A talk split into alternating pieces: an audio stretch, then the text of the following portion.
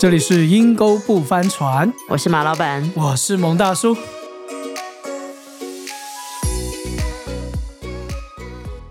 蒙大叔啊，我一直叫你去看那个《金鱼老爸》，你看了没啊？哎呀，终于看了，但看完很沉重哎。是啊，是啊，我就喜欢看这种文艺片，只是我有一点点讶异，这个文艺片的气息高成这样子，全部就在一个黑妈妈的那个公寓的房间里面。对我都是想说，哇，这部电影应该花蛮少钱的，除了演员费，不需要道具，不需要灯光。纯靠演技 对对对，化妆化妆，那个化妆费应该花了不少。呀。但是我看完之后，我其实很深刻的感受到，就在这个屋子里面，金鱼老爸他有他的一个困难，嗯，他有他的一个罪恶感，那个歉疚的这样一个情感，想要挽回女儿。但是包括他的前妻宣教士丽丝，他最好的朋友，每一个人进来都有一篇故事。哎，其实我觉得是一群受伤的人呢，是。啊，每个人都有自己很伤痛不堪的那一面，对，所以对对对。当然你说他女儿是借着愤怒来表达他自己，嗯，那那个传教士他的感觉是在要救他，救他救他。实际上他自己也是一大堆乌烟，瘴气的对，他也。吸毒，偷了对。钱，你知道所以我觉得每每个人其实都好像不堪的那一面。对，他的太太也是被对啊。撇弃，就去酗酒。对啊，我被先生抛弃，就先生选的不是女人，选选的是男人。对，然后他的先生活在罪恶感里面。他虽然是为了他的所爱而抛家弃子，但是那个罪恶感一直在侵侵蚀他的心。所以他就借着自暴自弃的饮食来毁灭自己。对对对，一直吃吃到最后，那个金鱼有一点点是在比喻他，比喻他也是他的身材，也是一个自我放弃。但是我觉得让我很印象深刻的就是一刚开始。他都是那个荧幕，他教课，他荧幕都是不开的，哦都是都是黑的。其实好像他不能接受自己，是吧？对，我觉得好像这个电影一直在隐喻一件事情，就是我们没有办法打开那个荧幕，让别人知道我们真实的面貌。事实上，我觉得现在 social media 是啊这样子啊，你看，我们有时候在一些社社交软体，我们教课，我我们要请人家开荧幕到三幺四请呢。其实大家觉得好像开一幕会有种不安全感，我不想让人看到真实的我的情况。对呀、然后我有时候看 Facebook 啊，那个太太 PO 的，哇，一家和乐到哪里到哪里玩，后来我才知道夫妻吵得不得了。我想说，哇，怎么跟真实的情况怎么差这么多？所以人家说啊，如果你长期去看人家的 IG，长期看人家的 Facebook，你会得忧郁症，嗯，因为你会觉得所有人所呈现的都是他最美好、最完美一面，好像那就是他们的生活。哎、我的生活怎么跟人家差那么多？你这样讲就让我感觉到，好像电影明星要有那个人设，啊、对，就是，哎，你把他塑造成为一个很冷酷的人，但是很帅的人，或者你把他塑造成一个很清纯的人，啊，但是事实上并不是这不一样子，定不一定，你知道吗？那个都是媒体公司的包装了。对啊，我前两天看到一个很好笑的，就是他们讲说伊兰马斯，因为你知道现在所有励志的、创业的、梦想的，几乎都在讲连他的教育都是在讲他，都是在讲他、都在讲他。结果前两天看到一个小视频，真的很好笑。他说伊 l 马斯克看你是看他哪一面？你如果看他的婚姻跟他哎的呦九个孩子，还是不同的母亲、哦，几个太太，几个几，个太太，他说你就会觉得这个人是个人渣。你想说一个是励志。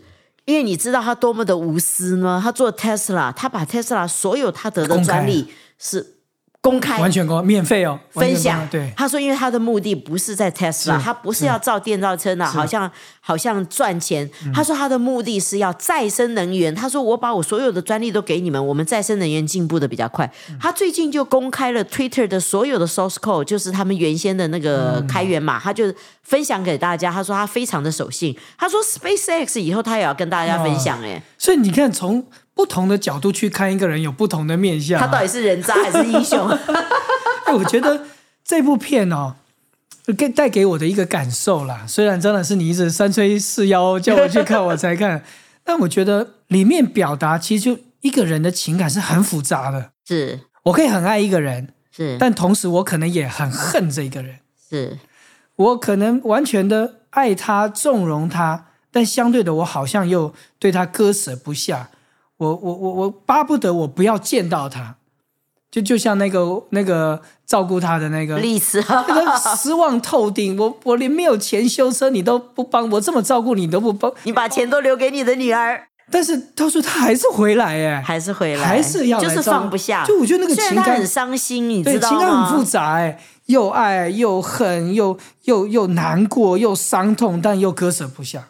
我觉得这是描写人性很真实的一面。对，真的，最近我认识一对老夫妻，真的，呃，她丈夫过世了，但是你知道，从我认识这个老太太开始，一直 这么多年都没有改变过，就是她都讲到她先生伤害她有多深，哦而且她简直是不要见到他，哦她先生还很爱她哦，吃饭还给她夹菜，他都不要，他觉得他觉得你这个人就是这么脏，还你嗯自己吃的东西，大家吃自己的盘子里面，你不要弄到我的盘子里来，就是厌恶至极到这个地步。后来，但是我后来我发觉，你看哈，《金鱼老爸》里面，他女儿这么恨他的原因，其实就是因为其实他很爱他。很特别啊。我们不会去恨路人嘛，对 对对，对不对？你看恨一个人的原因是因为很爱他。对，所以你知道吗？结果这两天那个老伯伯过世了，老妈妈就去见了他最后一面，一边哭一边讲。但是等他先生真的过世了，他又很后悔，在他生前他没有对他好。真的就像你讲的，又爱他又恨他，恨了他又放不下他，然后又要回去。我觉得这个感情是很错综复杂，就像金鱼老爸的女儿是，是，他很恨他哦。虽然是因为他爸爸给他钱让他来陪他，但是我觉得他一直回去是想要真正知道一件事情，他爸爸是不是真的还爱他？因为他说了一句话，他说：“在我八岁那年，你离开我，你把我当做像垃圾一样的哎丢弃。那我觉得他一直回来，他爸爸对他现在的爱，就是觉得他什么都好，我一定要让他知道他是他有这么多好好的，他有多好。但事实上，吸毒。呃，充满了愤怒。愤怒，然后整天整天就是酸别人，对。然后还把他爸爸那个肥胖的样子放在 Facebook 上面，是他爸爸这样取笑，嗯嗯，就是把你最丑陋的一面，他要公诸于世这种。但是我真的觉得他爸爸对他的爱跟对他的夸赞，是吸引他一直回到这个屋子里面最主要的原因。我觉得也是这个爱，好像才可以让人从痛苦这种，就像你说那个乐色那种的嗯自我的贬损里面，啊才会被得医治。哎，是你知道我我最近其实我不是只有看这部电影了，哦其实我还 我还跑去看了最近很红的一部片，叫做《黑暗荣耀》，你知道吗？哎呦，我只有看那个简介，一直推给我简介，对对对我没有看内容我。觉得整部片它最后的结尾，跟我看完这个《我的金鱼老爸》，哎，带给我有有倒是有一点思想跟情感的冲击。说来听听。这部《黑暗荣耀》，哇，这整个过程在复仇的过程里面，哇，真的是精彩，全部是复仇啊！全部都在演复仇。但是最后的一集是说，他复仇完了，啊、但他说要自杀了啊，哎，很特别哈、哎，复仇完了，应该就是我快乐啦。对呀啊，他说他复仇完了，他觉得他也不知道人生的目标是什么，所以他要自杀。哇哦，所以他说后面还有下一部片是什么？续集就是继续帮另外一个男主角继续复仇，他不复仇，他没有事，不知道要没有办法活下去。可是你看，我的金鱼老爸是在屋子里面的每个人都有问题，是。但好像就是因为这个金鱼老爸这个男主角在查理，最后他开了视频，哎，他好像接纳他自己，他也无条件的接纳他女儿，因为他要鼓励那些写文章的人都要写真的，真不要再写冠冕堂皇了。对，所以他自己也突破真实，对好像这个真实带来一个爱，就能够带来一个医治跟恢复。所以最后我看到，你看一个金鱼老爸是这么胖的人，最后脚飞起来了哈，啊，到了海边跟女儿好像重修旧好。一个是复仇完了想要自杀，续集是说那我们继续再复仇下来。我觉得两个两个很大的一个冲击。我就说对人的情感很复杂，恨可以让人一直走下去，但爱也可以耶。爱好像可以让人不单是被恢复、被医治，好像这个人可以变健康。是那我也自己想到我自己，的确，哎，过过去我们哪一个人没受过伤害？这倒是这这对啊，哪一个人是说？哪哪一个人没没没有没有被霸凌过？哪个人没有被欺负过？可是我觉得我的角色有一点像那个传教士，嗯哎，好像在过着这种，我很想去救赎别人，可是当有一天我被人完全的接纳的时候，嗯我被救赎了，我被恢复了，你会发觉这个传教士，我觉得他日后他去传教给别人，我觉得那个不是宗教的责任或义务，不是做功德，而是他知道他被接纳，所以他可以真实的去接纳每一个在受伤或痛苦里面的人。但是他被接纳的方式是因为他的虚伪、他的遮掩被揭发出来了，也是那个女儿，是 是是，就是哦，原来你是吸毒，你这个传教士你是也会吸毒的，然后你也是偷了钱，大家录音起来，知道放在又是放在 social media，他爸爸看到就觉得，哎呀，这个还是小事啊，回家吧。他就感觉到这个传教士就好兴奋，他说：“原来我被饶恕了，我被饶恕了。”因为我觉得一个接纳，如果不是有这种真实的你的软弱被揭发出来的一个接纳，其实你还是活在一个不确定的里面。所以我觉得金鱼老爸最后的开视频，就是等于他也要去面对他自己了。对。你知道，然后也最用最真实的方式去面对他女儿，所以最后他都站起来，他本来没有办法站起来，走到他女儿那里走走走走走，最后还好像有点脚浮起来、飞起来那种感觉。然后最后他也帮助他的女儿去交的作业是他八岁的写的那个文章，他说这个就是最好的，为什么？因为那是他真实的感受。所以我我看了一篇文章啊，嗯，他说以现在 Chat GPT 这么盛行的时候，我们还需要写作文吗？因为他说，反而会更需要，因为一篇的作文，反而你你你去看到这个作文的背后是一个真实的人生，嗯，他所经历到的真实的事件。Chat GPT 写的作文比人写的还好，更完整，但是你不会面对到背后是一个真实的点哈，对，那个不是一个人的故事，所以我觉得不管是《黑暗荣耀》或者是呃我的金鱼老爸，我觉得金鱼老爸真的带给我有一个很深的一个情感的冲击。很混乱，是彼此伤害，很破碎，很破碎，彼此伤害。但那很真，因为大家里面都有一个恨。我们的情感也是这样啊，嗯，我们的情感也是这样。但最后能够去突破的，我觉得那个爸爸讲那句话真的很触动到我。我这个做爸爸的，我我也被这句话也被激励到。嗯，我一定要告诉我的女儿，我要让她知道她到底有多么的美好。其实我我最近跟人相处也是，哎，你有时候。爱他哈，你很想告诉他，你就是要改啊！你要改，讲话不要这么凶。我为你好，你要改，少吃一点，你知道吗？为你的健康。哎，那个那个有危险，那个千万不要去做。我告诉你，你将来会吃亏。但是我后来真的觉得，我们华人呐，华人真的太少去鼓励他有的东西，我们一直想要去改进别人。对。你知道，但是我真的觉得最有力量的还是你让他知道他是很有价值。对，当他觉得他很有价值的时候，他就有力量去做好的事情。是，所以我就很赞成你讲的，啊，金鱼老爸最后是借着一个爱的修复，他觉得他至终一定要做对一件事情。他我这一生一定要做对一件事。他因为他做错了一些事情，造成对他女儿这么大的一个伤害，一个小小的生命从八岁开始。他说讲那句话啊，八岁讲那句话，谢谢你在我八岁的时候告诉我，所有的人都是人渣，所以以至于他到十八岁，他能够成为一个这么苦读的人。对，所以他爸爸说我一定要做对一件事情，就是要挽回他的女儿来。嗯，那我其实蛮喜欢他那个里面一直要讲的《白金记》里面的他女儿写的心得报告。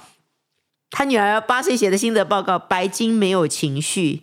不在乎雅哈船长对他的仇恨，嗯，因为金鱼没有金，他不在乎你对他仇恨，对。但是雅哈却坚持要找到那只咬断他腿的白鲸复仇，即使这对他一点帮助也没有。是，其实有时候我们的复仇，有的时候我们的怨恨，就像这部电影里面，大家里面都有一个哀怨，包括丽丝，他很哀怨，就是他的哥哥因为自杀就死了，对，然后。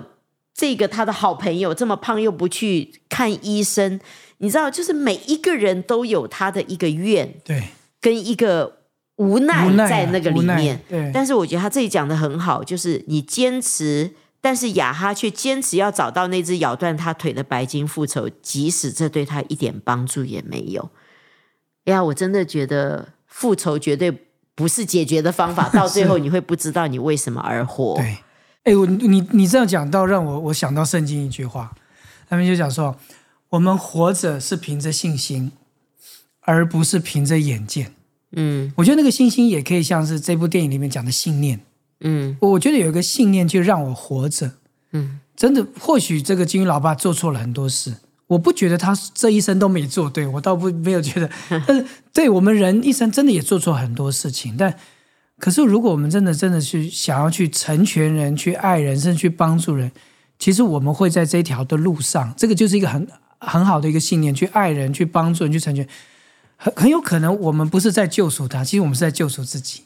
对，我自己反而被医治被恢复了这样子，因为他的女儿放不下，他的女儿不能面对他是被他爸爸抛弃，他的太太也是，是啊，所以一个酗酒，一个充满仇恨。对啊，所以你刚刚讲的，我觉得太好了，嗯就是真的是一个自我的救赎。如果我们愿意接受，这虽然是一个事实，但是这个不是一个结局。对对如果我们愿意，如果我们愿意让他过去，就像他刚刚讲的。雅哈船长一直要去找那个金鱼复仇，但其实金鱼没有情感是没没有意义的，啊你知道吗？对啊，我觉得重要的是去做一个对的回应。对就算你有，就算你有千万个理由，你可以生气，你可以苦读，你可以报复，问题真的是不会改变什么。啊，所以亲爱的听众，今天的节目是不是也有点勾起你过往的回忆呢？哎，或者是也可以鼓励你去看看这部电影，我觉得那个情感真的是很多元的。我觉哦得我们都像那个里面的时候色一样，居然有一点点走不出来，有几天的时间，因为每一个人都有一个故事，你知道，对就虽然在一个小房间，其实我们也是啊，那个房间真的预表像我们的心。所以亲爱的听众，呃，如果这部电影呃真的让你有什么样的一个触动，你真的可以写封信给我们，哎，我们可以可以谈谈或聊聊。但如果在你的生活当中，你好像真的遭遇到像这个女主角父亲的对你的伤害，父母亲对你的伤害，或者是你就像那个传教士，你你活在一个虚假的一个自我保护救赎自我里面救赎里面，你可能也是做是好事来掩盖自己里面的呀罪恶感可能里面。一你你的你不是说荧幕不打开，而是你这个真人不敢打开的话，嗯来写下你的故事。我想阴沟不翻船最大就是，我们不是说我们来教你怎么开船，而是我们一起走过我们人生的这些的痛苦，我们一起走过。这样就算翻过船，也不是世界的末了。哎呀，真实最重要，好吗？是希望你喜欢我们今天的节目，我们就到这边喽，拜拜。